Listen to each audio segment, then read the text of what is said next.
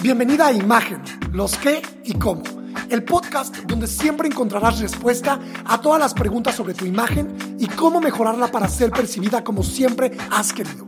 Prepárate para obtener aprendizaje diario sobre imagen, ventas, protocolo, branding y desarrollo personal. Mi nombre es Héctor Hugo de la Peña y te doy la bienvenida. ¿Qué día se deja de felicitar por el año nuevo?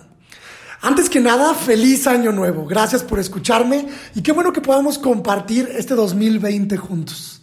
Estamos iniciando año nuevo y es muy común que si nos encontramos a alguien o al saludar a alguien o despedirnos, lo hagamos con el típico feliz año o feliz año nuevo. En años pasados, a mí me ha sucedido que entro a una tienda y me desean feliz año casi finalizando enero. Y en una, en una ocasión lo hicieron incluso en febrero. Pero ¿Qué es lo correcto? ¿Qué dicta el protocolo? ¿Existen normas de protocolo para esto o no?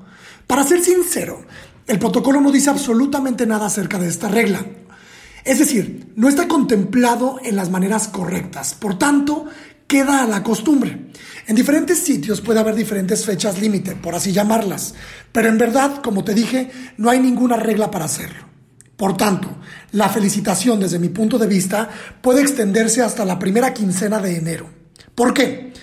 La primera semana de enero, hasta la celebración de Reyes, es considerada aún como época de festejo. Seguimos celebrando la llegada del año y para algunos esta celebración concluye con la llegada de los Reyes Magos.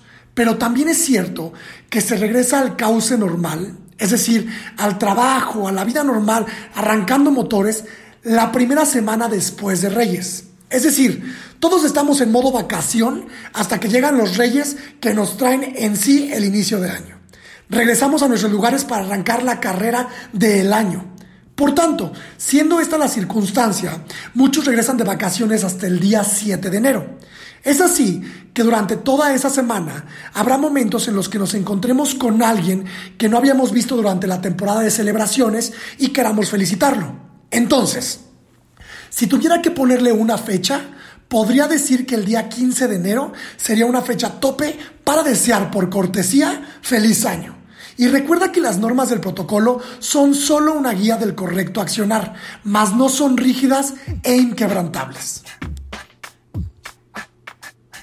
Hey, antes de que te vayas, cuéntame por redes sociales qué te pareció este episodio.